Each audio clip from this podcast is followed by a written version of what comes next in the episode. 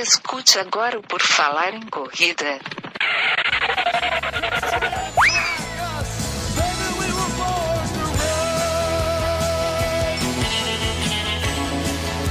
Are you ready to run?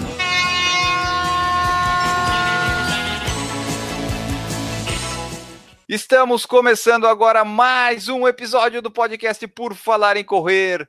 O meu nome é Enio Augusto e a minha convidada de hoje é a Adriana Pisa, uma corredora das antigas que vocês vão gostar de conhecer a história dela. Tudo bem, Adriana? Seja bem-vinda.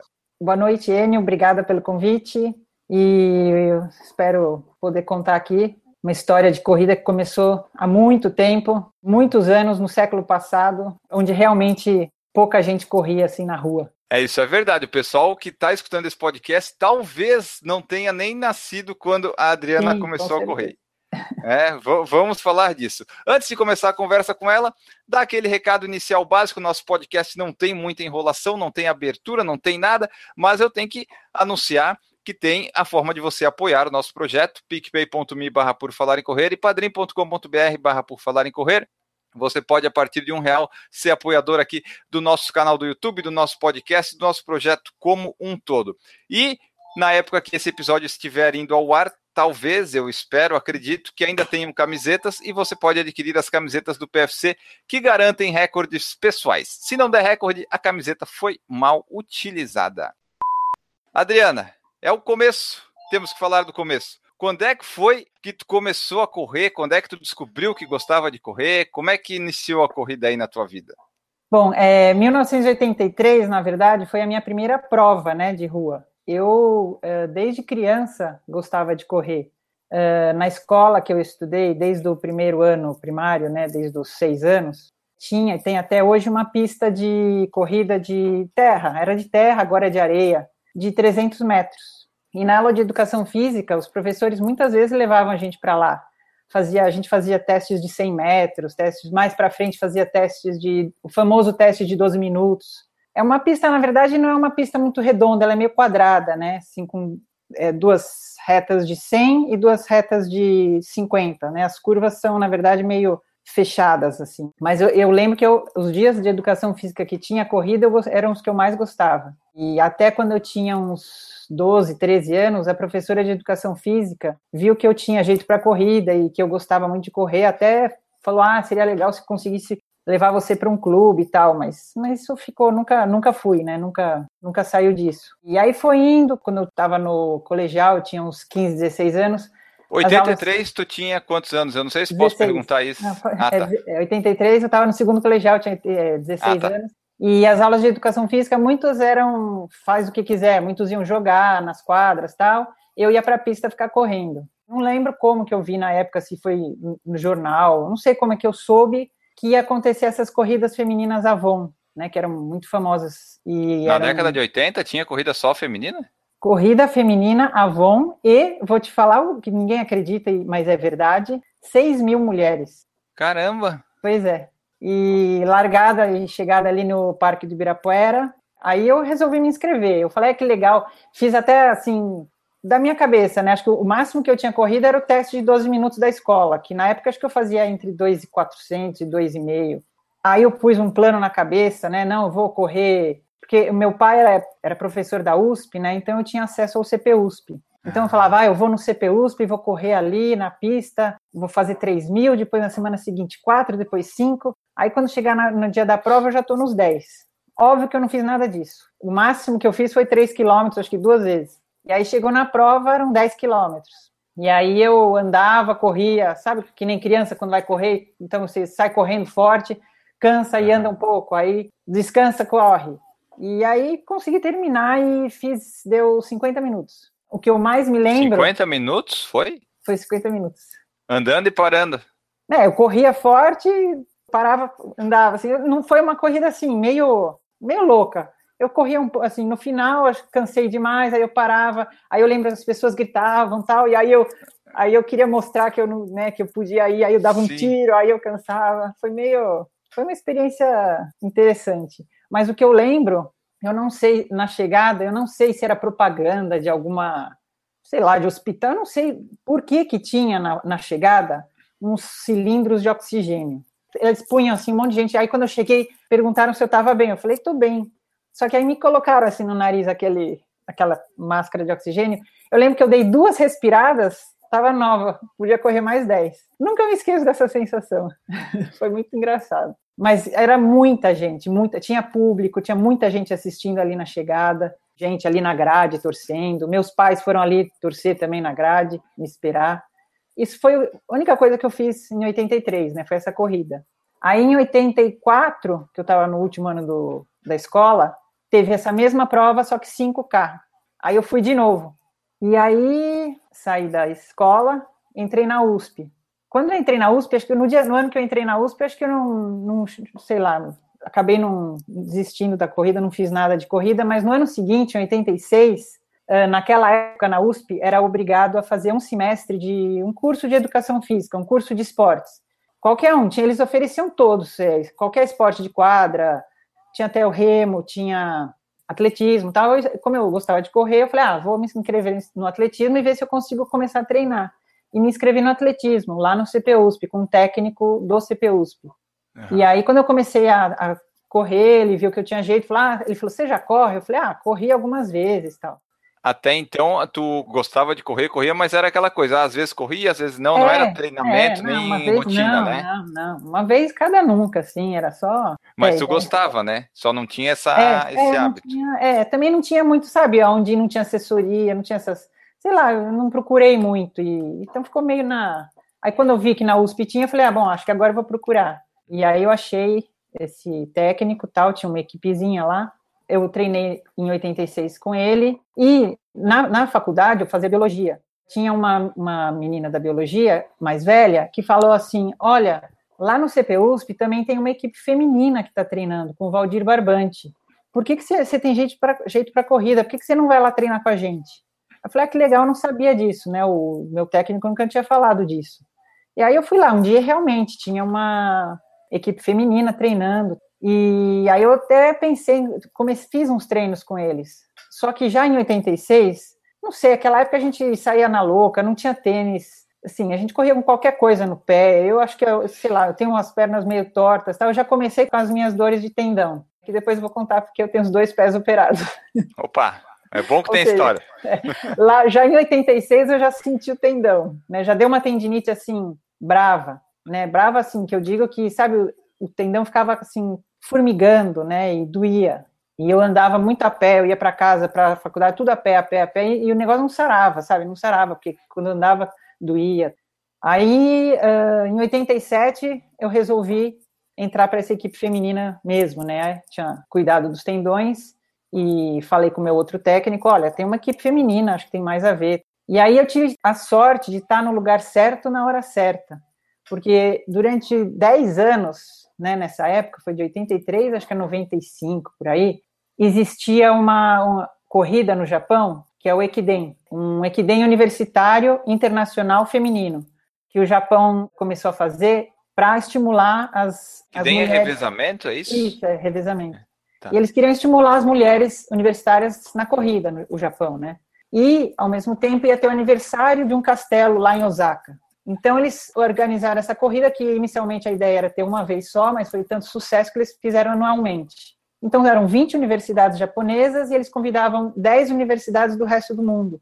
Eles convidavam as universidades chamadas Universidades das Cidades Irmãs de Osaka, e São Paulo é uma delas. Tinha que ser oito mulheres da Universidade de São Paulo. Então, essa equipe feminina treinava e aí as oito melhores eram selecionadas e todo ano iam para lá, era na época de novembro, né? E era muita lá. gente treinando?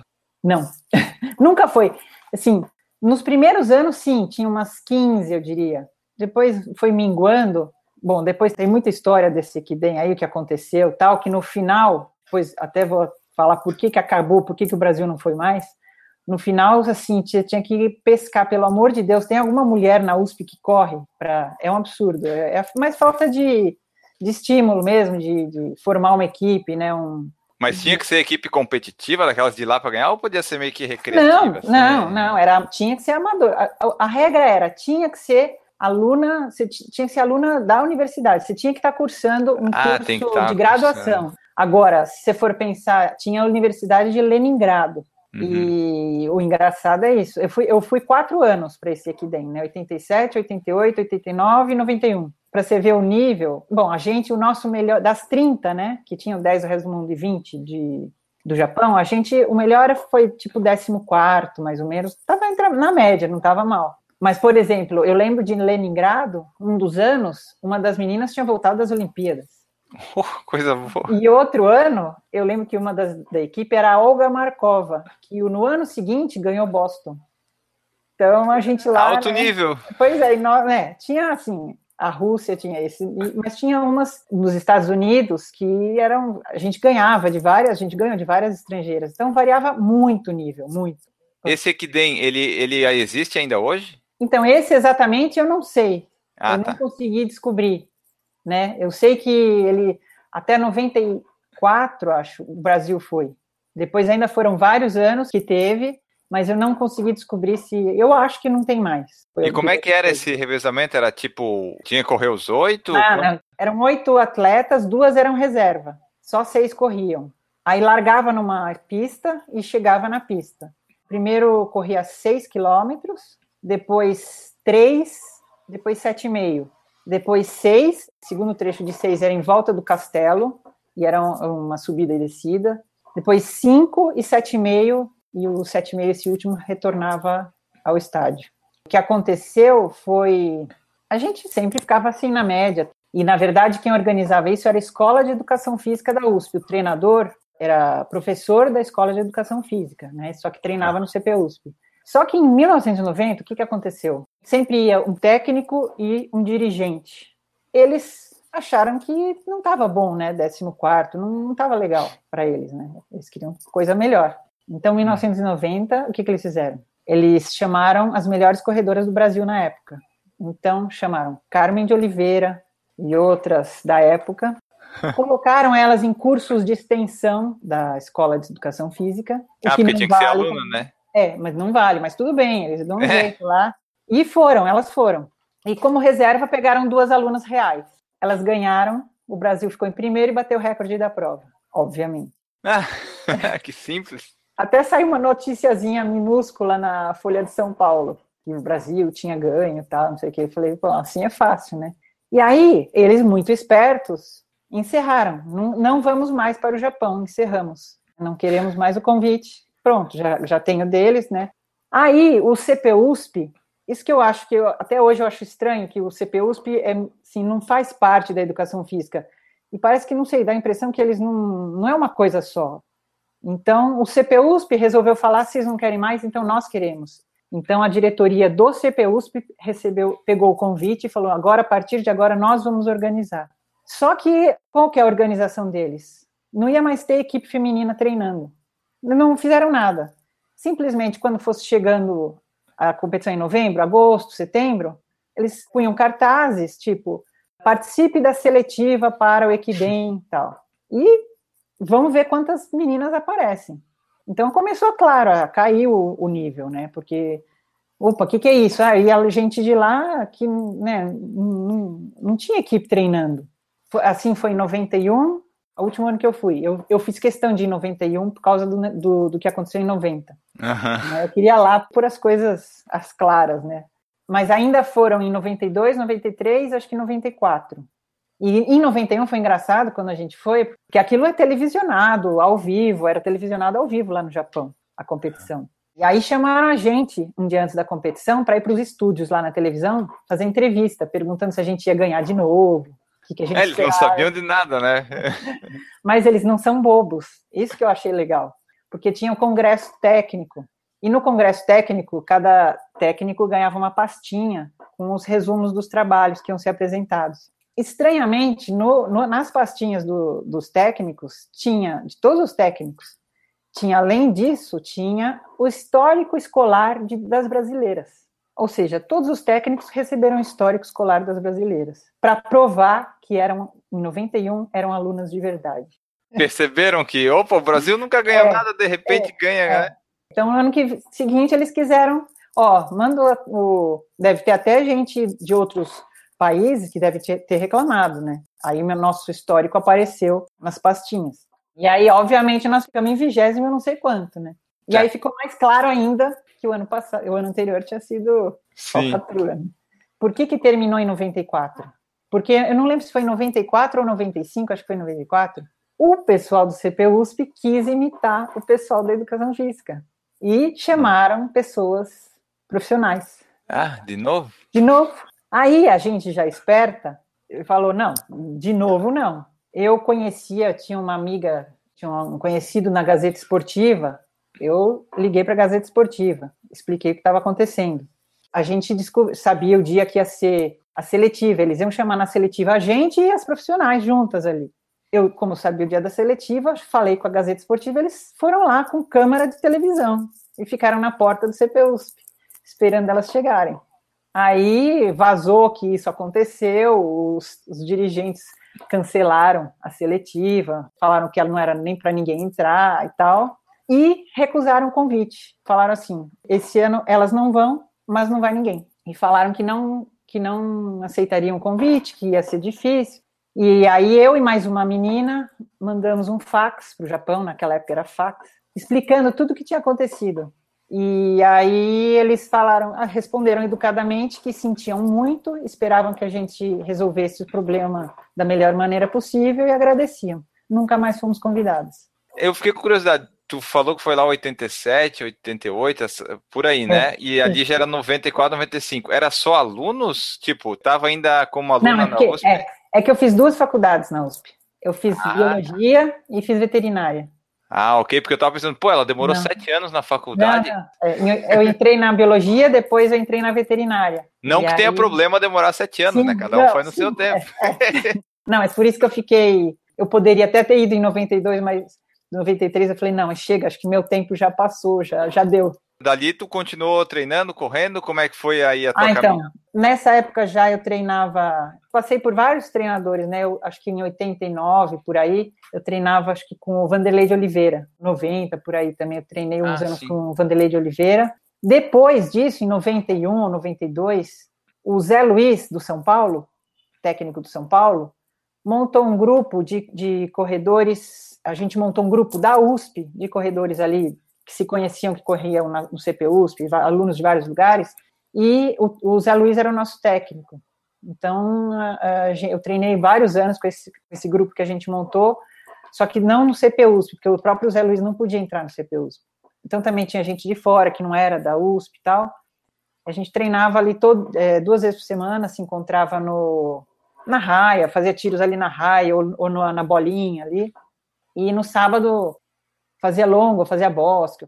Isso foi na, na década de 90 eu, eu fiz isso. Aí treinei mesmo, aí fui, participava de corridas tal, mas assim, meu foco que eu mais gostava era 5 e 10. Eu sempre gostei mais de mais velocidade. E tinha naquela época, era muito comum, tinha várias por ano daquelas provas de duas voltas no Parque do Ibirapuera, de 6K. Tinha uma prova bem clássica que dava duas voltas ali no lago. E acho que tinha quase que uma por mês. Então eu ia em todas, sempre. E era das que eu mais gostava, né? E tinha muita distância quebrada também, né?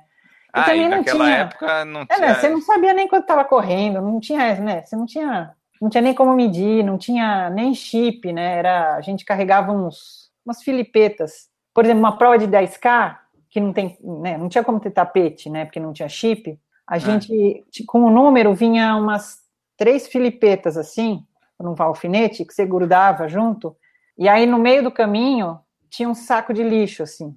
É, onde tinha aquele saco de lixo, ficava um cara, joga aqui, aqui, e aí você tinha que tirar uma, arrancar uma daquelas filipetas e jogar lá, para provar que você passou por lá. Só Olha que eu não sei se eles iam conferir, porque metade ficava pelo chão, ficava aquele saco cheio de papelzinho, né? E aí na chegada, era aquele funil que o cara ficava contando ali, pegando tempo, então formava fila no funil.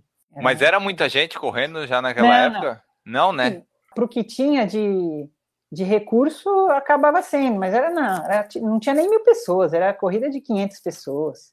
Tu falou que gostava mais de 5 e 10. Eu preciso perguntar quais são os tempos que tu fazia lá, os quais são os teus melhores tempos 5 e 10, que isso sempre me interessa. 5 acho que foi abaixo de 19, 18 e acho que 18 alto. E 10 foi 38 e 50 por aí. Como não tinha muitas pessoas correndo nessa época com esses tempos, tu chegava a chegar Não. na frente lá? Isso é engraçado.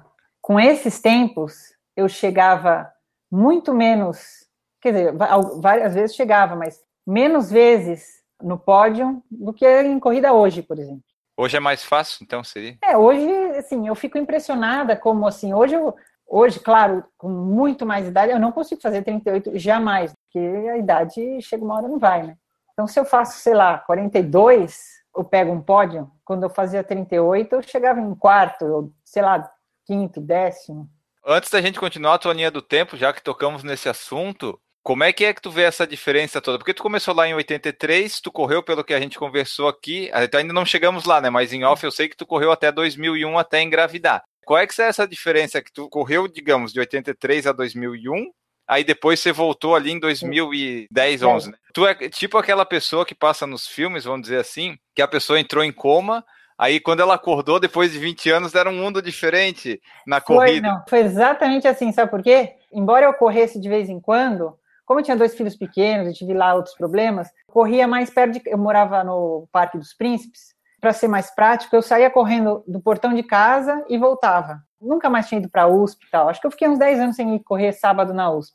Até que um belo dia, acho que em 2010, eu resolvi com o meu marido, falei, vamos correr na USP hoje? Vamos. Quando a gente chegou na USP de carro, eu falei, meu Deus, a gente está invadindo uma corrida. Parece mesmo, né? Eu falei, o que, que é isso? Olha quanta gente. Eu falei, será que a gente está dentro de uma corrida? Mas não tem nada, né? Será que a gente pode passar aqui? Foi um choque, eu, não, eu não, jamais esperava a USP daquele jeito, né? Eu tinha ficado, acho que quase 10 anos. Eu tinha ido uma vez ou outra depois de ter filho, mas acho que, acho que tinha passado uns 6, 7 anos ou mais. E, assim, realmente foi, assim, assustador. Realmente é, é o que você falou. Parecia que eu fiquei em coma e cheguei lá e falei, o que, que é isso? Que mundo é esse? O período que tu ficou sem correr foi basicamente o período que a corrida foi crescendo, né? Exatamente, exatamente. Meu e foi Deus. quando eu fui fazer a minha primeira prova de rua em 2010, quando eu voltei, a mesma sensação. Eu cheguei lá, falei, oh, tem a ponte estaiada, que legal, correr em cima da ponte estaiada, então eu escolhi uma prova que passava em cima da ponte. Aí eu cheguei lá, fui lá sozinha. Eu cheguei lá, eu nunca vi tanta gente na minha vida. Falei, nossa, esse, esse, esse mundo de gente, e eu não conheço ninguém. Eu falei, meu Deus, e eu vi que tinha várias provas naquele fim de semana, né? Eu falei, como que tem tanta gente, eu não conheço ninguém. E aí foi, eu fiz os 5 mil e tinha acabado de voltar, não, assim, não tinha, não tava treinando. E eu lembro que eu fiz 23 e pouco. Peguei terceiro, ainda voltei com um troféu para casa. Geral? É, aí eu Ah. falei, meu Deus, aí que eu vi que realmente, né, tinha, tem muito mais gente correndo, mas assim, divide muito em várias provas. O pessoal que corre bem, acho que está mais dividido, né? E antigamente me parece que eram poucas pessoas, mas essas poucas pessoas, não sei, parecia que treinava mais, corria mais rápido, ou só quem corria era quem corria mais rápido, porque hoje em dia tu vê que tem mais gente correndo, tá mais fácil correr, vamos dizer assim, só correr mais rápido não é uma coisa que a gente vê assim, né? Eu não sei se É que, assim, antigamente. É que não é mais o objetivo. Eu acho que antes o objetivo de quem corria era esse. Hoje em dia mudou, né? Tem uma coisa mais de saúde, né? Acho que para quem não quer, não precisa mesmo, né? É gostoso para quem gosta sair só para correr, não precisa fazer correr contra É. o tempo, né? É uma social, é como uma festa. Você pode ir lá só para. Então tem muito mais isso. E antigamente não tinha muito isso. Antigamente quem ia para correr ia para correr, né? Ia para tempo, ia para tinha aquela coisa É, porque eu vejo, né, antigamente, eh, acho que como a corrida não era tão, não tinha, era tão grande, É. eu não sei se tinha tanta gente que, claro que devia ter o pessoal que corre mais, mais lento e tudo mais, só que eu acho que é bem menos do que hoje. É, né? não, não tinha, que não tinha gente que fala, ah, que legal, vou lá correr só para participar. Não, ia lá para dar o sangue, assim, era diferente, era só diferente. Vamos voltar ali na tua linha do tempo, tu tava falando que tava correndo e tal, tu correu até 2001, como é que foi tua vida na é. corrida até lá? Foi treinando, correndo, participando de provas, a colar, É, mantendo rotina? É, aí eu finalmente em- é, fui correndo tal, mas basicamente 5 e 10. E finalmente em 99 eu decidi fazer uma maratona. Fiquei com vontade, né? De, fiquei, Nunca é, tinha feito até então. Não, eu voltei a treinar com o Vanderlei em 98, acho, por aí, e ele tinha aquele grupo do Pão de Açúcar, que todo ano ia para Nova York. Aí eu falei, ah, vou junto, vou, né, também vou, vou aproveitar e vou com, vou com o pessoal, né. E aí treinava lá no Ibirapuera com ele e tal, e fui em 90, 99 correr Nova York. Meu irmão morava lá, né? Ele mora até hoje. Então, para mim era mais fácil, porque eu fiquei na casa dele, ele mora no Brooklyn, então eu não precisei aquela coisa de madrugada, pegar ônibus, simplesmente eu peguei um táxi, que é muito mais perto. Em uhum. meia hora eu cheguei lá na, na largada. Fiquei lá um tempão na largada, mas o legal também é, bom, não tinha 50 ou 60 mil pessoas de hoje, mas tinha 30 mil, eu lembro. Acho que eram 10 mil mulheres e 20 mil homens. E não sei por quê, por algum motivo, eu larguei ali na frente, assim, o meu tempo bruto e líquido, a diferença é 15 segundos. É melhor do que provas aqui, né? Pô, mas já tinha tempo, já tinha chip nessa época lá então, né? Nessa Sim, 99 é, já? Comece... É, já, já tinha. E aí em 2000, aí eu gostei tanto, eu não sei, gostei da festa, do, do... E como meu, meu irmão morava lá, eu falei, ah, vamos inscrever no sorteio, né, para 2000. Uhum. Se eu for sorteada, eu vou. Aí eu fui sorteada. Eu tinha muitas milhas, então eu comprei, eu falei, ah, eu tenho milhas para gastar. Então, fico na casa do meu irmão, fica uma, uma maratona quase como se fosse uma maratona aqui, né? Aí eu fiz de novo. Mas foram minhas únicas maratonas. 99 Só fez 2000, duas, então? E as duas em Nova York. E como é que foi o tempo? Em 99 eu fiz 3 e 19 e em 2000 3 e 14. E Nova York não é um percurso dos mais tranquilos, né? É, é. Mas então maratona não, não gostamos muito, né? Mais 5 e 10, meia faz alguma assim? Não, meia, meia até, até vai. É, eu, eu, eu gosto de fazer uma ou outra, porque eu acho eu acho monótono, eu gosto de, de sentir, sabe, aquela sensação mais de, de limite. Acho que 10 é aquela, né, que você tem que dosar, saber. O 21, quando você larga, você consegue conversar, isso me dá aflição. Não, isso é uma coisa. uma coisa assim pessoal, né? Eu gosto da sensação, mas, mas assim, eu gosto mais da sensação de, de 10K. Acho que a minha preferida é 10. Cinco não, porque mas, cinco é mais ainda, né? Sim, mas cinco, depois de uma certa idade, começa, sabe, não rende, você perde a velocidade, fica muito difícil, né? Não Entendi. vai, não vai. Eu tenho vontade de, de correr uma maratona, pena que eu não tenho o físico, né, dos 30 anos, mas se eu tivesse a cabeça de hoje, né, como a gente fala para tudo, né? Cabeça de hoje, uhum. sabe, mais concentrada, mais sabendo o que está fazendo, né? eu tenho vontade de correr uma maratona hoje por causa da cabeça de hoje, sabe? Acho que ia ser mais concentrada, mais focada, uhum. né? Mas o físico, tu diz, é o quê? Fora de forma tu não tá, porque eu vi tu correndo lá não, outro não, dia na fora de foi... forma não, mas é, é, idade, né? O tempo que você fazia com 30, você, com 40 você não faz e com 50 menos ainda. Ah, mas daí tu tem a cabeça agora para saber que não faz e daí dá para fazer a Sim, é maratona é sem alcançar o tempo, né? Isso é verdade. não, então, justamente, por isso que eu até tenho essa vontade. Estou estudando. E tem o pessoal que quanto mais, assim, com mais idade fica, vai ficando experiente, até na maratona começa a render mais, né? Em é, alguns é, casos. É, sim. Mas eu acho que se fosse 40, sim, mas 50 é a decadência. É, para quem começou muito cedo, fazendo uns tempos muito rápido, é, né? Não. É difícil aceitar é. isso. Deve ser complicado, né? É. Tu ter corrido 5 km, 10 km, 38. Hoje tu vê, tu faz força, faz 42. Dá um desânimo isso ou não? Ou tu assim, dá, ok, faz não, parte dá, da vida. Não dá, sabe por quê? Porque quando eu voltei a correr em 2011, o primeiro 10 que eu fiz foi 48. Pô, já foi aí... bom. Isso aí é uma genética boa. Não, então, mas aí, aí eu ia treinando, falava, será que eu consigo um pouco menos? Aí fui 46, aí para mim 45 era o limite. Eu falei, acho que menos de 45 eu já, não consigo jamais. Aí cheguei nos 45. Aí depois cheguei nos 43. E aí só o ano passado, depois de um tempão, falei, ah, bom, agora eu já passei dos 50, já era. E o ano passado eu consegui ainda sub 42. Ó, para ver que tem margem. Não, mas aí eu, mas foi, sabe, quando o corpo sofreu, assim, no treino, treino é sofrido. Falei, agora acho que estão estragando mais do que ajudando o corpo. Ah, entendi. Porque Sim. se o corpo quer para durar mais anos, acho que chega uma hora tem que os, a múscula, assim, a máquina mesmo, a musculatura, os tendões, a cabeça quer, mas a musculatura, os tendões não aguentam mais o tranco. Você ah, então... faz tiro um dia, você não aguenta fazer dois dias depois tiro de novo, como você fazia antes. Precisa de muito mais tempo de descanso. Hoje em dia, então, estamos treinando quantas vezes por semana a corrida? Ah, então, mas aí é um outro capítulo, porque como eu tenho os dois pés operados.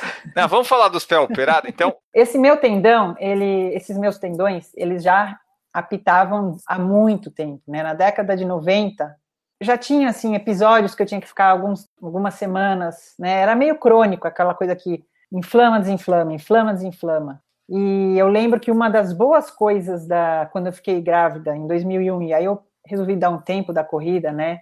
Eu falei, nossa, eu achei que isso nunca fosse acontecer, porque um dos pés só doía, inflamava, desinflamava nessa época, né? Eu falei, nossa, chegou num ponto que assim zerou tudo, que eu não lembro nem qual pé que era o problemático. Então, você vê que sem correr, eu não tinha problema nenhum, os pés ficavam zerados. O problema era a corrida mesmo. Mas aí era a corrida ou a corrida quando começou, que talvez tenha começado errado ou muito não, forte? então, na verdade, o, o, que eu tenho, né, o que eu sempre tive, era chama é, Haglund, que diz que o próprio osso do calcânio, ele é mais avantajado. Não tem o que fazer, o tendão fica espremido no sapato, no tênis, né, e no sapato no dia a dia, cada vez que o tendão encosta no sapato e é espremido entre o calcânio e o sapato, ele inflama, porque o osso, né, diz que o osso está muito avantajado e não, não dá espaço para o tendão. Eu cheguei até a, a, fazer um furo no, no tênis, ali no uhum. contraforte, cheguei a fazer um rasgo ali, para a prática ficar baulada mesmo, para ter espaço, né, eu não aguentava. Ah, tá. Então, no teu caso, a dor no tendão é mais, digamos, genética que veio já é, quando. É, assim, é, não, se eu não corresse, não, não ia ter problema nenhum. Tá, Mas entendi. correr com aquela, com aquela deformação dava nisso, não tinha o que fazer. É só parar de correr que resolve. É, exatamente. É. Mas aí tu chegou a operar os dois? Operei, mas só agora, em, um em 2014 e um em 2016. Mas isso resolveu? Ajudou? Resolveu, não sinto dor mais. Putz, olha só. Pois é, eu nunca achei que eu fosse conseguir correr sem dor. Impressionante, eu não sinto dor. Mas eu sinto que eles assim, como diz o médico, não é um zero quilômetro, é recalchutado. Ah, mas é melhor, então, né? é mais fraco, eu diria. Eu demorei muito para conseguir pular de um pé só depois da operação. Tem que fortalecer bastante, muito, né? É, muito. Então, é um tendão mais fraco. Ele já estava meio degenerado, então na cirurgia teve que tirar um pedaço dele, que estava tudo podre, né, segundo o médico. Daí hoje em dia tu faz fortalecimento aí para tentar... Sim, sim, eu tenho que é. sempre fazer muito fortalecimento de panturrilha. E o que eu tenho mais que fazer? Não corro seis vezes por semana. Eu tenho corrido três. E eu achei outro tá. esporte para me ajudar. A solução foi achar outro esporte para intercalar. Que não. E qual foi esse esporte? Foi o remo. O remo você fica lá ah. sentado com o pé parado. O pé fica parado, assim, você empurra com o pé, mas ele tá lá, tá plano ali, não tem impacto, não tem nada. Foi a solução, porque é, o remo é um esporte aeróbico, é um esporte de força e aeróbico. O ano passado, por exemplo, foi quando eu melhorei todos os tempos, foi o ano que eu realmente fiz o três vezes de corrida e três vezes de remo. Então, eu correndo menos, consegui melhorar o tempo. Por quê? Porque eu tive mais, eu ganhei muita força, que eu acho que o, o remo, você rema, sei lá, 12 quilômetros, mais de uma hora, três vezes por semana, é como se fosse mini leg press. Em vez de fazer três de 15, você fica fazendo uma hora de leg press ali, né? Fica. Então, você, você ganha mais, é uma coisa que você ganha mais mais parecido com a corrida, né? Você ganha mais Sim. resistência de uma forma sem ser aquela pura força. Então foi, foi o que me ajudou muito. É que o pessoal fala, é, se a gente fizer bastante volume, obviamente tu vai melhorar, mas quando tu treina menos, se treinar com mais qualidade esses menos dias, não sei se o resultado vai ser o mesmo, mas consegue ainda ter bons resultados, né? É, claro que, vamos supor, se eu corresse seis dias, eu poderia, eu ia correr melhor, é mais específico, né? Mas entre correr três dias e não fazer nada, e três dias de remo, é o que me ajudou, né? O que me salvou. É, porque daí agora tu consegue prolongar a tua vida na corrida, né? Sim, exatamente. Fica... E daí esses três treinos por semana é o que? É um intervalado, uma rodagem, um longo? É, normalmente é um intervalado, uma rodagem com alguns exercícios de flexibilidade, uns educativos e uma rodagem. Tá. Mesmo porque eu não estava conseguindo mais fazer intervalado duas vezes por semana. Depende da, da, acho que da, também da velocidade. Para fazer 10 mil mais rápido, acho que eu estava fazendo os intervalados mais fortes, né? E aí fica doendo mesmo. Não, não conseguia terça fazer e quinta de novo não dava. E os treinos hoje, tipo assim, tu sai para fazer o longuinho lá na USP, lá que quase parece uma corrida. Qual é que é o ritmo confortável que a gente faz? Ah, varia. Então, isso também varia. Às vezes eu estou cansada da semana ou do remo ou da corrida, então varia. Tem vezes que você vê que o dia não vai, aí, você, aí sei lá, vai uns 5h30, 5h20. Ah, aí eu conseguiria aí, acompanhar. Né? Aí tem dia que, aquele dia, esse sábado, Tem dia que, sabe, que fala, você acha que o Garmin tá até errado, assim, né? Sei lá, se, se passa um quilômetro. Bom, às vezes eu, eu mal olho, mas às vezes por curiosidade eu acabo olhando. E aí tava dando, deu uns 4,50 é impressionante como você tem dia que você está bem, tem dia que não vai, assim. Então eu não, eu não, não me preocupo muito em, em ritmo. Eu fico entre isso, entre 4,55, 5 e 5,15. Fico uhum. nisso, sem me preocupar muito. Tu, como uma corredora das antigas, não tem essa preocupação tanta com tênis, com GPS, essas coisas, né? Tu é mais raiz, é. né? Não fica com esse apego assim, ah, eu quero tal tênis, eu quero esse GPS. Tu não é que nem eu que quer essas coisas mais modernas. Tu sai lá para correr e sai mais rápido, inclusive, do que eu, né?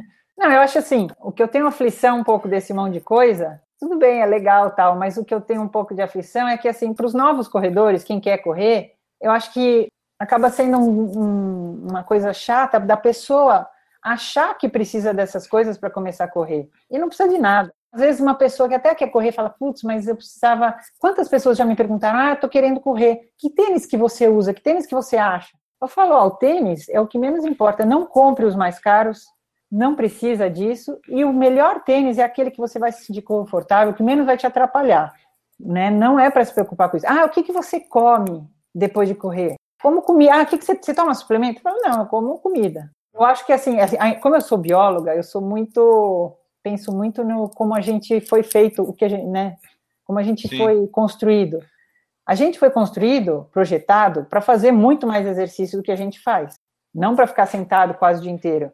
Então, porque a gente faz, sei lá, em média, uma hora por dia, que já é muito, né? Se você pensar em média, uma hora por dia, todo dia de exercício, não é por isso que a gente precisa de uma coisa extra, um suplemento especial. Você está projetado para fazer muito mais do que isso. Então você não precisa uhum. disso. O que você faz já é pouco ainda, né? Uma hora por dia nada. O corpo foi feito para muito mais. Claro. Mas depois um tem a recompensa, né? Tem a pizza, tem. A... Ah, isso sim. Tudo bem. Mas assim, um profissional, claro, o cara treina de manhã, dorme à tarde de novo. É uma coisa assim exagerada que já não foi feito corpo já não foi feito para isso. Então, realmente, eles têm aquela coisa artificial, tem um suplemento, tem não sei o quê. Mas a gente que está lá durante 24 horas no dia, uma você vai fazer alguma coisa, não precisa mudar nada. Come na hora do que tem que comer, normal. Não precisa ficar comprando, sei lá, esse monte de whey, não sei o quê, não sei o quê.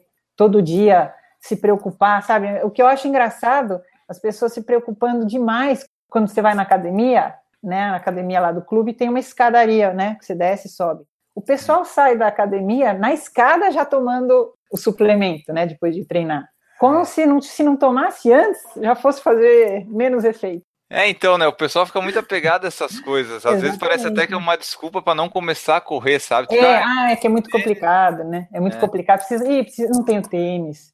É, e justamente, assim, quando eu, quando eu faço o remo, o remo sim é complicado. Você precisa de um lugar com água, você precisa de um lugar que tenha um, um barco, você precisa dos remos, é complicado, você tem que carregar o barco até lá. Então não é trivial. Quando você tem um esporte que é o mais simples possível, aí não, não dá, né? Isso aí você vai complicar. É, a corrida tá com a gente desde que a gente nasceu, pois é, basicamente. É, então, né? Tá em todos é, os esportes, basicamente. É, então tá. tem que descomplicar, né? Qual que é o tênis que a Adriana usa? Quando eu tive esse problema de tendão, eu testei tudo. Eu cheguei a usar um tênis que eu até tenho, eu levei para o sítio há anos atrás e deixei guardado. Quando eu fui ver, eu falei: Meu Deus, eu usava isso, é quase um coturno. Era um New Balance dessa altura, assim, com aquelas placas de antipronação. Eu falei: Meu Deus, como que eu já usei isso? Eu pus no pé, me senti com uma bota, assim. Assim, eu acho que esses negócios de tênis, como sei o que, se o pé tá machucado, você usa esse tipo de tênis, ou sei lá, como se fosse uma bota de. Sabe quando você quebra o pé e põe aquela botinha?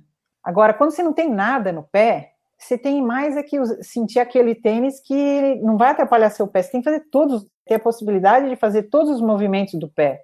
Então, o tênis tem que ser flexível, tem que ser baixo, assim, para mim. Tênis que eu, que eu não sinto o chão, que eu sinto que tem um, um tijolo entre o chão e o meu pé, me dá aflição. A revista Contra o Relógio me mandou um tênis para eu testar da Salcone, aquele tipo A5, nossa, depois que eu pus aquilo no pé, ainda sem meia, nossa, eu falei, eu me senti, falei, nossa, isso é. Eu comecei a perceber, eu tenho um, aquele Pure Boost também. Quando eu faço tiro na pista com Pure Boost, eu não aguento de dor na canela, não aguento de dor na panturrilha. Quando eu faço com o mais baixinho, esse tipo A5, não sinto nada, porque você está usando o seu corpo para absorver as coisas, né? Não, quando o tênis é muito mole, acho que a, a, a musculatura acho que sofre mais. Esses dois que tu mencionou, o Type então, aí o, é um e o Power Boost, é um. É, não tem. É, é, é, bem diferente. Mas aí, então, agora, até a, a, meia maratona eu corri com, com esse tipo, a 5 sem meia. E na chuva ainda. E foi perfeito, assim, eu, sabe, se sente que tá. E faz uma coisa que faz muita diferença é ter um tênis leve no pé. Porque se eu tá acho uma também. coisa pesada, você está fazendo força para carregar, né? Se tem uma coisa leve, nossa, é outra coisa, você vai embora. É impressionante. Aí tenho também um da que a gente ganhou na, no clube um vale da New Balance para trocar de tênis. Eu comprei aquele 1500 que falam que é o tênis seco, né? O tênis mais baixinho, tal. Eu pus aquilo e me senti de caiano assim. Aquilo já, entendeu? Comparado com o que eu acho baixo mesmo, aquilo lá eu senti como se fosse para mim aquele é o tênis de longo, de tênis alto, né? Agora, Entendi. então, eu realmente não consigo mais usar os, os tênis grandes, assim. Tu correu até 2000, 2001, tu falou porque tu engravidou, foi isso, né? Foi, é. A última prova foi, em, foi, uma, foi a meia maratona da Corpore, em, em abril de 2001, e aí eu, eu corri, estava grávida e aí não sabia. Ah, é? Olha só. Então, o primeiro filho já completou uma meia antes de, É, de pois nascer. São Silvestre, tu já correu? Ah, Só- então, a primeira eu corri em 86. Tinha um grupo da biologia que resolveu ir, tinha umas pessoas que faziam remo na biologia e tal. E, aí, é, em 86, a gente foi, e era, era noite ainda, a largada acho que era 11 e meia, e ainda subia a consolação. E à meia-noite a gente estava na consolação. E aí todo mundo, quando deu meia-noite, parou de correr, cumprimentou, feliz ano novo e tal, e depois voltou para a corrida. Agora, hoje em dia não dá mais pra fazer isso, né? Devia ser legal. Devia ser Depois, legal. em 97, eu corri de novo, mas aí foi aquela época que, que a corrida feminina era às três da tarde, com sol das duas, né? Tinha horário de verão. Nossa, é eu verdade. nunca passei tão mal. Eu subi aquela brigadeiro sonhando com uma Coca-Cola, assim, sabe? Não sei se me deu uma hipoglicemia, andei. Foi horrível, foi uma experiência péssima. Eu nunca mais corri. Aí tu engravidou ali 2001, aí depois tu teve mais um, um Um filho, filho- uma filha em 2004. Quando tu tava ensaiando para retornar a correr, É, aí 2000, teve problema de saúde, né? Isso, aí em 2000. Podemos falar dele? Agora sim, há uns anos, nunca- há uns anos atrás talvez não, mas agora já.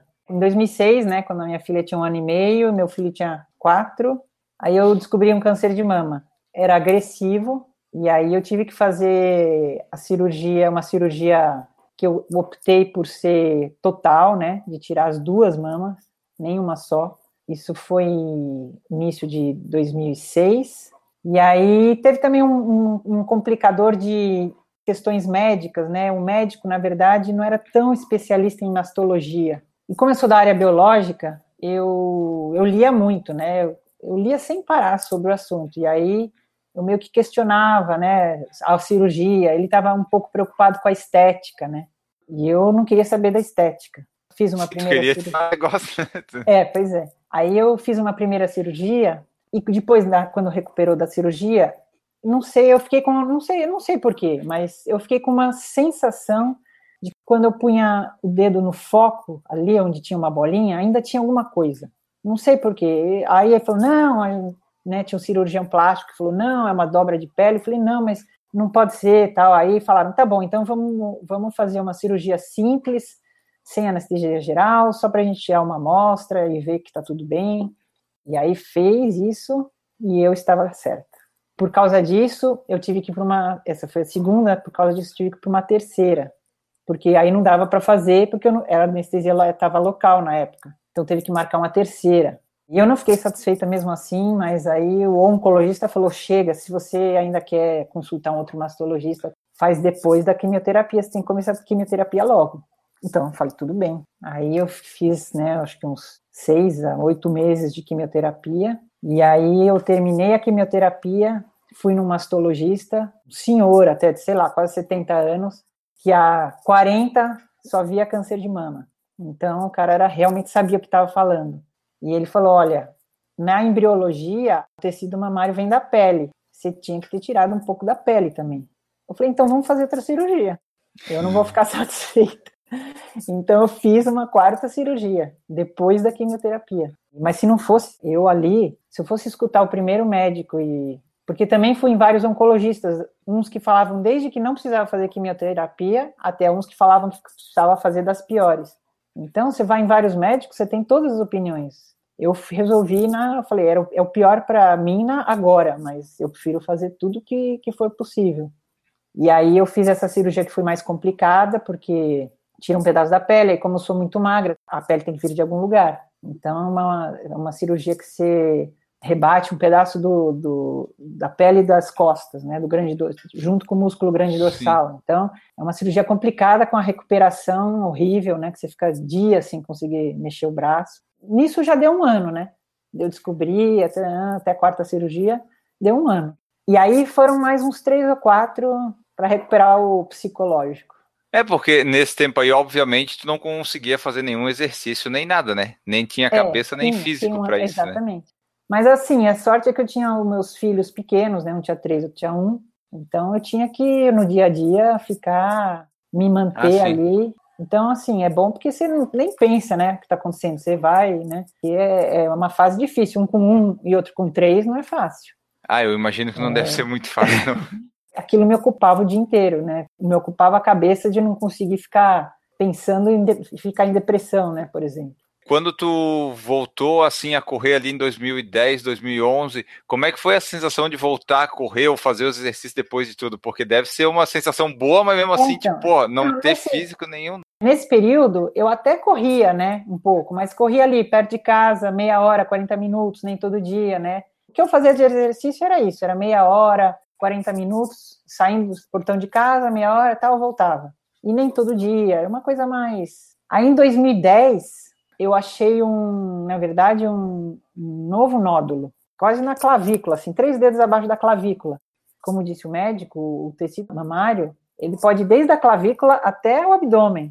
Na embriologia, a gente passa, é como se a embriologia recapitulasse a, a evolução, né? Quando a gente está no embrião, lá na, antes de nascer, a gente tem uma fase que tem tecido mamário como cachorro, assim, como alguns animais, é a cadeia inteira. A clavícula tem o abdômen. E depois é que regride e fica só as duas mamas. Tem gente que tem resquícios até no abdômen. Tem gente que tem mamilo no abdômen, por exemplo, é um resquício que sobrou.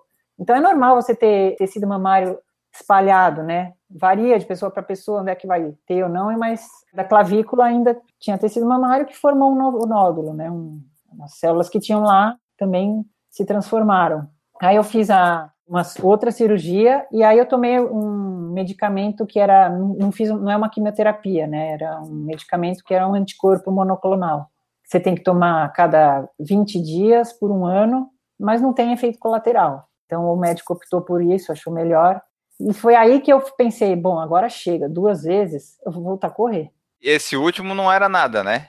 Era. Era, era também? É. Era, mas era muito pequeno, então e o médico falou: Puxa vida. uma segunda quimioterapia e a chance de me dar alguma coisa ruim era maior, porque te envenenar duas vezes, né? Era melhor, ele optou por, era de milímetros, era melhor dar só esse, esse anticorpo monoclonal que só alguns tipos de câncer de mama podem receber, só os que têm alguma molécula especial. E como era no meu caso, ele falou: então vamos tomar isso. Isso foi em junho, e aí que eu resolvi voltar a correr em outubro de 2010 que eu resolvi fazer essa primeira a primeira corrida de rua de novo, que eu resolvi voltar para as corridas de rua. Mas daí agora tá tudo certo, né? Não, aí nunca mais tive nada. Não deu, ah, tá. Mais. Tipo, tu parou para ficar grávida, daí veio um monte de coisa, né? Pois é, então. Aí, então, aí quando eu vi, passaram 10 anos. E foi nesses 10 anos que aconteceu todo o, o boom da corrida. Aí vai lá a Adriana no sábado na USP e tá, tá tudo diferente. É, exatamente. Quando tu começou a correr lá, não tinha aquele monte de bicicleta na bolinha lá, né? Não, não. Não, né? Então, não me lembro, não. Podia até ter, mas não tinha. Como é hoje, pelo amor, aquilo lá é surreal. Aquelas bicicletas, depois quando vem um ônibus, aquilo é surreal. Impressionante. Eu, quando corro lá, eu procuro cortar reto, eu não vou naquela bolinha, não. É melhor evitar, né? Sabe é muito que tenso, pelo amor de Deus. O Rômulo falou que antigamente o pessoal era casca grossa. Antigamente era vergonhoso correr em pace acima de 5 para 1, kkkk. Isso, o pior é que é verdade. Acho que eu não conhecia ninguém que fazia mais que 5 para 1. É verdade, é. Não, tinha, não existia mais que 5 para 1. O Bruno Luiz aqui, tendinite nunca mais, como curou, isso me interessa. Na verdade, tu não tinha tendinite, né? Não então, era bem mais... Mas muita gente que tem tendinite Na verdade, tem isso. Isso é muito comum em corredor. Muito comum. Ah. Então opera, Bruno. Vai operar Não, isso aí sim, que resolve. Aliás, por que, que eu operei? Eu, o que, que aconteceu? Quando eu voltei a correr em 2011, aí, bom, aí eu comecei a treinar e tal. Em 2013, eu resolvi fazer duas meias né, da Golden Four. Fui em Porto Alegre e fui em Brasília. Eu lembro que quando eu fui em Brasília, porque quando você tem isso, o que acontece? Você consegue correr um dia, aí aquilo incha. Quanto mais forte você corre, aquilo incha, dói. Se você corre de manhã, à tarde você não está pisando no pé, você está mancando. Aí no dia seguinte vai melhorando, dali dois dias você consegue correr de novo. Depois que aquece, tá quente, você não sente. Mas você tá massacrando o negócio. Então eu ficava assim. Aí eu lembro que na, na Golden Ford Brasília, corri e tal, não doeu. Quando chegou na, no aeroporto para ir embora, eu quase pedi uma cadeira de rodas. Eu não conseguia pisar o pé no chão. Eu não, que vergonha, né? Nem parece que eu fui lá, corri 21, agora preciso de uma cadeira de roda. O que aconteceu? Eu soube que o Balu tinha isso e que o Balu tinha operado. E tinha dado muito certo. Se o Balu deixou o médico operar, porque o médico era bom. Aí eu falei com ele, como tinha sido, tal, quem era o médico, e fui no, no médico dele. E aí acabei operando um pé, né, em 2014, e a recuperação até que foi super rápida. Operei em janeiro, em junho já estava conseguindo correr, maio, junho, sem dor. Só que aí logo depois começou a doer muito o outro, o esquerdo. Normalmente quem tem num pé tem no outro. Aí quando eu não comecei, comecei a não aguentar mais o outro, Aí em 2016 eu operei o outro. Mas também, uh, quanto mais velha, a recuperação é mais lenta. E por um, sei lá, por fatores meus, sei lá, próprios, não sei. A recuperação da segunda cirurgia foi péssima. Como é a cirurgia? Tem o calcânio aqui e tem o tendão. O calcânio está pressionando. Eles chanfram o calcânio, pega uma serra e arranca o pedaço do osso. Aí o tendão fica com espaço, ele fica livre. E aí ele pode funcionar. Só que acontece, você tira um pedaço do osso, né? O osso está menor, recebendo a mesma carga. Então eu estava de bota ainda, acho que tinha acabado de tirar a bota. Começou a me dar uma dor assim que eu não conseguia, eu via estrela e, e o pé inchou. Aí eu fui fazer uma ressonância, tinha dado fratura de estresse no calcânio. Por que tirou? Não se sabe por quê. Talvez porque o osso estava menor e não aguentou a sobrecarga. Não sei, não tem explicação. Bom, voltei para a bota, demorou um tempão, né, a recuperação setembro que eu operei. Demorou até voltar, ainda tinha cirurgia tal. Então, eu, janeiro, fevereiro, eu praticamente não estava correndo, estava só remando. Mas como eu estava gostando muito de remar, e a família inteira já remava, o meu marido já remava, meu filho entrou no remo, minha filha tinha entrado no remo, a gente resolveu comprar um barco. A gente comprou um esquife, que é o barco a remo de, uma, de um, né? E aí, por quê? Porque quando você não tem o barco, você tem que usar o barco do clube, você só pode ir naqueles dias que é o dia da sua aula, você só pode remar uma hora, e a gente teria mais liberdade, né? E todo mundo poderia usar. A gente comprou um barco em janeiro, falei, opa, já que eu não posso correr, vou remar. E fiz aquilo que todo corredor sabe e vale para todo esporte, que não se deve fazer. Comecei a remar todo dia. Remava o quê? Três vezes por semana 8 quilômetros, porque até você pega, você tinha uma hora de aula, mas tem que contar que você tem que pegar o barco, levar, devolver. Aí eu comecei a remar todo dia 12. Aí eu tive a lesão tem, típica do remador. Tendinite. Fratura de estresse da costela. Nossa, dá para fraturar a costela por estresse? Dá. Aí... Aí tu teve que voltar a correr. Aí isso foi em março, o tendão já estava melhor, tive que parar de remar e voltei a correr. Só que a gente é muito teimoso. Aí eu acho que eu voltei, talvez, de uma maneira também um pouco demais. Voltei, tipo, em março. E aí, em maio, eu fiz a tribuna. E aí eu senti uma, sabe, cada vez que você bate o pé, você sente aquela, uma dorzinha. Fala, não tá bom isso aqui. Aí eu fui fazer uma ressonância depois da tribuna, eu tava com outra fratura de estresse no mesmo calcânio. Ela deu do nada, então, porque tu não tava correndo muito.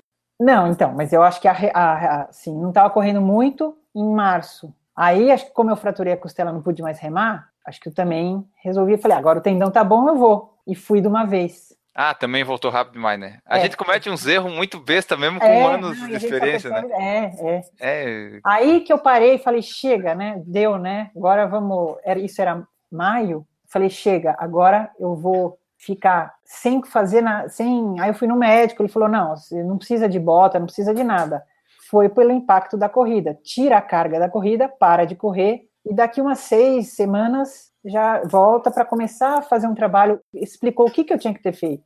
Não é assim, ah, sarou a fratura de estresse, ou sei lá, vai voltar a correr. hoje 20 minutos, amanhã meia hora não doeu, depois 40 minutos, não é assim. É dois minutos correndo, oito andando. Semana seguinte, três minutos correndo, sabe? É muito lento. E aí ele falou, então, daqui umas seis, oito semanas você volta aqui para a gente começar um trabalho de fortalecimento e fazer dessa maneira quando for a hora. Era maio, ele falou, volta em julho, meio de julho. Eu fui voltar em meio de agosto. Eu falei, não, eu vou exagerar dessa vez. Voltei em meio de agosto, para daí fortalecer, para daí em outubro conseguir fazer 40 minutos na esteira sem parar, só em outubro. Aí depois disso, nunca mais. Aí que eu aprendi. É, a gente comete uns erros que a gente, depois que a gente comete vários, não, tá, agora eu vou fazer direito, é. agora eu vou parar e agora, agora sim. É, ou seja, eu precisei de três vezes. É impressionante. Não, é, mas... O Bruno Luiz perguntou aqui quem é um médico, mas esse negócio de cirurgia, tipo, no caso da Adriana, do Balu, acho que depois que a pessoa já tá correndo há um tempo e tal, assim, eu quero correr, eu não tô conseguindo correr de dor, vou operar, mas às vezes tem casos que não é ainda indicado cirurgia, né? Depende, claro, de pessoa é. para pessoa, mas eu acho é. que quanto mais tempo a pessoa já tem correndo, mais ela encheu o saco da dor e ela quer uhum. operar logo. Às vezes é, tem é, outros é, caminhos. Sim, ele, ele, não, ele até falou, a cirurgia, o médico, é a minha última ferramenta. Vamos tentar pela última vez fisioterapia, não sei o que, não sei o que. Eu falei, tá bom, tentamos, fiquei lá. Falei, não resolveu, então não tem o que fazer. E ele fala assim, bom, eu sei que você quer continuar correndo, né? Eu falei, é, então, falei, então se você quer continuar correndo, vamos operar para você fazer o que você quer. Uhum. Mas é recalchutado, não vai ser 100%. Eu falei, tudo bem. Mas assim, eu consigo hoje correr forte sem dor nenhuma, nem antes, nem no meio, durante, nem depois. É sim inacreditável. A gente falou da tua história na corrida lá desde 83. Tu consegue dizer para nós, talvez já tenha dito, né, mas só para a gente colocar aqui, qual é que foi o, a tua maior conquista que tu conseguiu na corrida ou com a corrida e qual é que foi o teu momento mais difícil nela? Tu consegue elencar assim? Qual é que foi aquele momento putz, esse aqui foi o meu melhor momento na vida correndo, seja porque ganhou um troféu, seja porque conseguiu alguma coisa, e o mais difícil, se foi essas coisas no tendão? É, então, eu, eu, claro, acho que o mais feliz, o que me deixou mais assim, foi, claro, a primeira vez que eu fui selecionada para correr lá no Equidem, porque, nossa, aquilo foi é demais, demais ter a oportunidade, assim, com 20 anos, de você ir para o outro lado do mundo e mais, né? Conhecer, você está inserida num negócio de conhecer outras culturas, né? Tinha gente, assim, da Rússia, da China, da Austrália, da Itália, dos Estados Unidos, e a gente ficava trocando, sabe? A gente levava daqui lembrancinhas e ficava trocando, tentava falar em todas as línguas. Era muito legal, achei assim, uma experiência inesquecível, a própria prova, né? Tudo ultra, assim, ultra organizado, assim, impecável. A gente era patrocinado pela ASICS japonesa. A gente ganhava tênis, ganhava que viam a gente como uma equipe que veio do outro lado do planeta, que veio de mais longe. Então, assim, essa experiência era assim, era é, é inesquecível, uma coisa assim que acho que valeu muito para a vida. Ah, e agora, sei. Então, assim, ó, já teve alguma prova assim que deu tudo errado, uma prova muito ruim que tu fez? Qual sim, foi assim sim, uma corrida, já. aquela então, horrível? Então, além, é, além dessa São Silvestre, teve uma pior. Tem uma que tem até hoje que chama EPTV de Campinas, que era às duas da tarde, eu acho, não sei. Eu tenho horror a calor e umidade. Para mim, não, não importa a temperatura, se tiver até frio, se está muito úmido, eu tenho horror, eu me sinto mal, não, vai. Essa IPTV, acho que era em Campinas, interior. Estava, sei lá, mais de 30 graus, com uma umidade, juro, eu não, acho que eu nunca passei tão mal. Eu andei, mas eu andei, uma sensação horrorosa, horrorosa. Foi, acho que foi, não, eu nunca esqueço dessa prova, nunca, quando eu, porque Hoje em dia é uma, existe essa prova e vai gente assim, vai profissional, é uma prova importante para profissionais. Quando eu ouço, nossa, eu falo, nunca, nossa, Deus me livre, foi, foi um trauma. É, não é um bom horário para se correr. É, eu lembro disso, falando, mas pelo amor de Deus, por que, que essa prova é no meio da tarde? Um outro episódio, iniciante. A primeira vez que eu fiz a volta da USP, que é tradicional, que tinha todo ano, eu nem lembro qual foi, foi na década de 80, era tarde, às quatro da tarde. E eu fiz aquela conta quando eu corro de manhã, eu como e dá para correr, ah, prova é às quatro, acho que almoçando uma não tem problema. Só que o que, que eu almocei? Charuto de repolho. Que baita comida para antes de prova. Nossa senhora, eu não posso ver charuto de repolho até hoje. de jeito nenhum. Traumatizou? Traumatizou. Mas é legal essas coisas que a gente aprende só assim, né? Às vezes não aprende, né? Mas pelo menos nas comidas a gente, a gente consegue. Ah, outro momento que a corrida me trouxe, recente e assim, uma das melhores coisas que eu fiz na vida, que eu recomendo, é ir para a Etiópia. Passar duas semanas na Etiópia, correr a Great Ethiopian Run, que é a maior corrida do continente africano. São 40 mil pessoas, super organizada, mas é bem raiz. Por quê? Porque a prova é assim, é uma prova principal para os africanos, para a elite africana, dar um passo para fora. Tipo, eles têm que mostrar que eles são bons nessa corrida para receberem convites para ir para fora e poder seguir carreira. Então existe a primeira é a prova da elite, larga a elite, depois que a elite chega é que larga o povão. E não tem chip para ninguém, nem para a elite. A elite só anotam os tempos e as colocações dos dez primeiros. O décimo primeiro, um abraço, já é um desconhecido. Tipo, teu tempo, não estamos nem aí é. pro teu tempo. Se é, é décimo, cara, você é um é, merda. Exatamente. E aí larga o povão, uns 40 mil pessoas, que não tem nem número de peito. O que você tem é a camiseta, é como se fosse um abadá. Quem tem um abadá, larga. E aí a, a linha lá, os 40 mil pessoas com a camiseta, com o abadá. Nossa, aí é uma festa, a cidade inteira, é, é, é muita gente, e é muito legal. Isso é, no final da viagem, né? Foi no último dia da viagem. Você passa duas semanas treinando com os caras, ali, vendo que eles não têm frescura nenhuma, eles não têm nada, eles mal têm tênis. É a corrida, a corrida da maneira mais pura possível, né? E lá tem altitude, né? Como é que foi correr lá? Exatamente, 3 mil metros. Eu fiz, nunca fiz tanta força na minha vida, sabe? Ofegante. Fiz os 10 mil, era, tinha bastante subida também, mas fiz em 50. Ah, então é pesado, né? Não, não dá para fazer, é impossível. É... Mas não foi a última, né? Como assim? na corrida lá? Da, não, da imagina. Não, porque o povão vai para fazer festa. Metade ah, vai para. Eles personalizam as camisetas, cortam inteiro e ficam dançando no meio. É ah, é como festa, se fosse a São é. Silvestre é, dele. É, exatamente. Ah, tá, porque eu pensei assim, pô, se eu for lá nesse negócio, eu vou correr em não, 50, eu vou ser o último. Não, não. não. Quem sabe, corre de fantasia, corre de.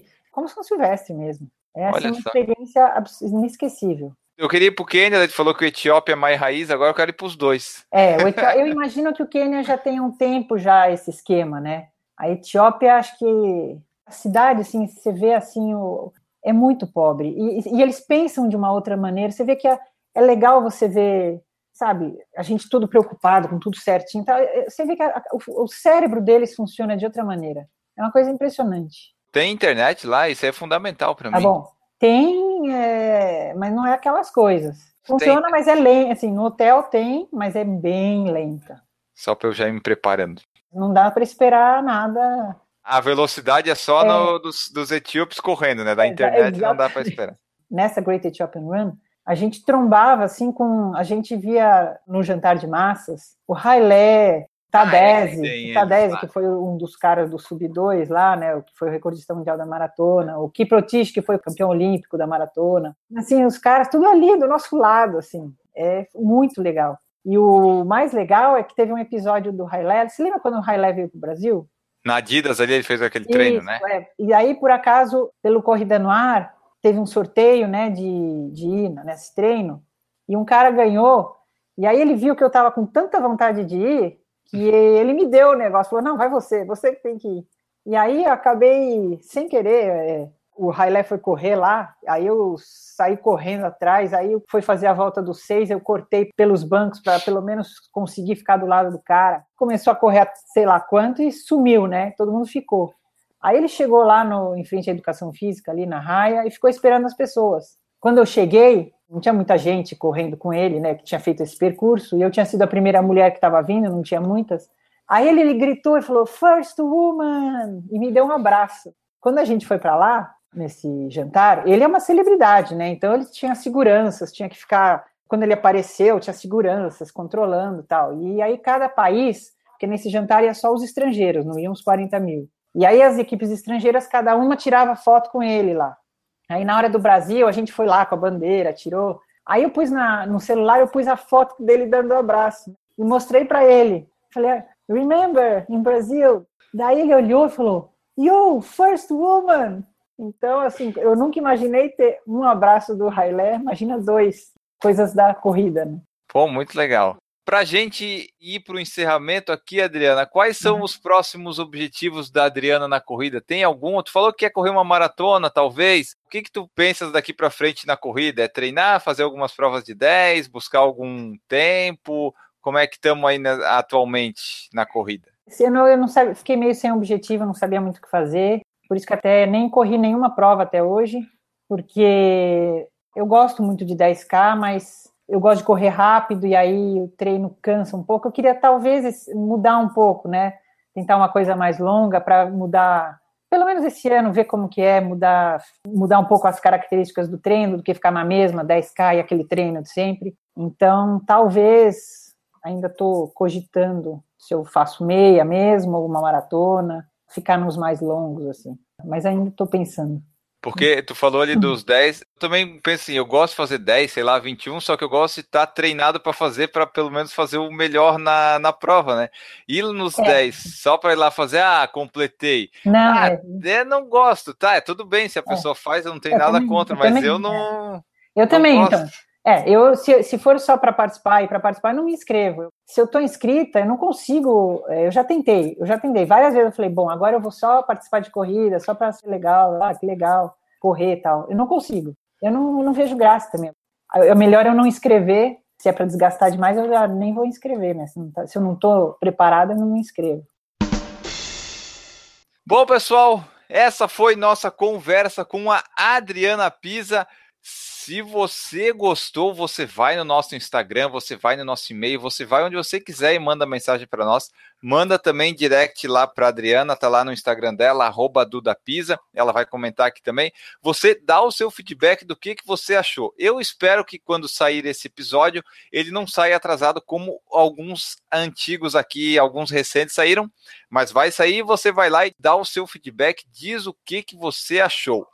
Antes da gente se despedir da Adriana dessa conversa muito legal, tem sempre que lembrar lá do picpay.me barra por falar em correr e do padrim.com.br barra por falar em correr. São duas formas que você pode apoiar o nosso projeto a partir de um real e fazer parte dos apoiadores sensacionais, lindos e magníficos do PFC. Tem também nossa camiseta do PFC. Se você quiser comprar, entre em contato conosco. Não estamos usando a lojinha porque a lojinha estava comendo umas porcentagens aí. Não estamos nessa época de ficar é, dando porcentagem a mais para os provedores. Né? Temos que fazer uma coisa mais direta para não perder o dinheiro que a gente não tem. Feito isso, feita essa divulgação, esse nosso pequeno jabá, vamos agora embora sim de fato despedir aqui da Adriana. Adriana Pisa, muito obrigado pela sua presença, pelas suas histórias. Deixa aí o seu recado final, o seu tchau, os seus meios de contato, onde é que você está na internet. E muito obrigado. Eu que agradeço e agradeço também porque acho que foi uma das vezes que eu mais falei na vida. Acho que eu nunca falei tanto tempo seguido. Sério. Esse é o objetivo do podcast. Eu não quero que a minha voz saia, eu quero que a do é, convidado não, saia. Não estou acostumada a falar tanto, né? Mas eu agradeço meu Instagram é Duda Pisa. Basicamente é Instagram, né? E Facebook, Adriana Pisa. Muito obrigada. Esperamos que o pessoal tenha gostado. Como eu já falei, mandem seus feedbacks do que, que vocês acharam. Foi muito legal aqui conversar com a Adriana. Deixando aqui a nossa frase final do podcast: o maior erro que você pode cometer na vida é passar a vida com medo de cometer um erro. Então dê um passo à frente. Se você der um passo, você já não está mais no mesmo lugar e você pode conseguir alguma coisa. Pode dar muito errado, mas se você não arriscar, você nunca vai saber. Então voltamos no próximo episódio. Um grande abraço para vocês e tchau.